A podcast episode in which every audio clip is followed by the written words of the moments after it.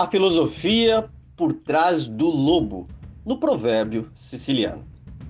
Desde o começo do Império Romano, e até mesmo antes, vindo dos povos que vieram a fundar a cidade de Roma, a figura do lobo sempre esteve presente. Mas o que significa esta imagem? O que ela representa?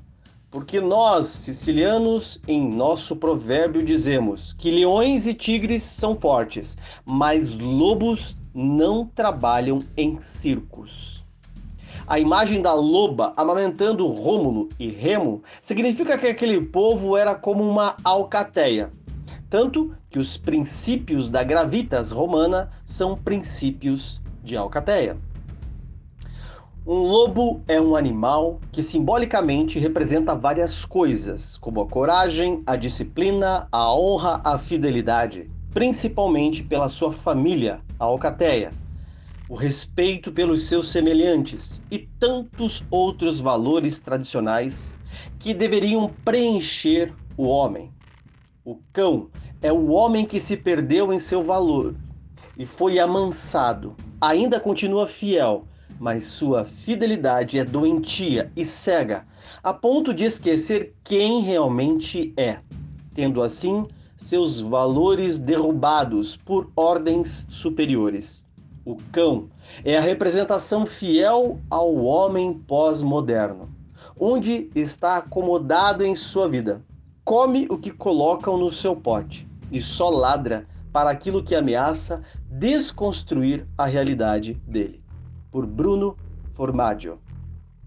O lobo em si é uma visão diplomática do que o homem deveria seguir em relação aos seus princípios éticos. O que vemos hoje, temo que seja simplesmente uma imagem dos homens que tornaram-se cães. Homens deixaram há muito tempo de ser lobos. Atualmente são meros cães, adestrados e manipulados. Cães que andam abanando o rabo para qualquer novidade que julguem interessante. Só saem de coleira no pescoço, guiados pelo dono para andar em círculos ao redor do quarteirão, sempre tentando marcar seu território ilusoriamente e comendo ração de qualidade, que não passa de sobras do banquete principal. Você pode ser um lobo, um tigre, um leão, mas o que realmente tem que aprender é que viver para proteger sua família, seus princípios e não ser adestrado para se tornar um cão ou um gatinho meramente criado para entretenimento.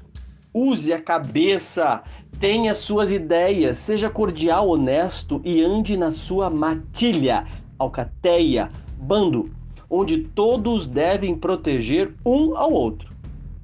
Se você conseguir essa façanha, estará vários passos à frente desse grande canil que se tornou o mundo. Um lobo nunca abandona seu irmão. Um lobo nunca aceita ser subjugado por um estranho e defende com a vida seus valores. Um lobo é fiel aos seus. O lobo não se vende. Você é um lobo? Ou um cão que tem até seus valores, mas se acovarda muitas vezes. Ou você é um leão forte, imponente, mas ao estalo de um chicote age como um gatinho. Nós, sicilianos, somos lobos, lutamos por nossa alcateia, nunca nos curvamos por mais forte que seja o inimigo.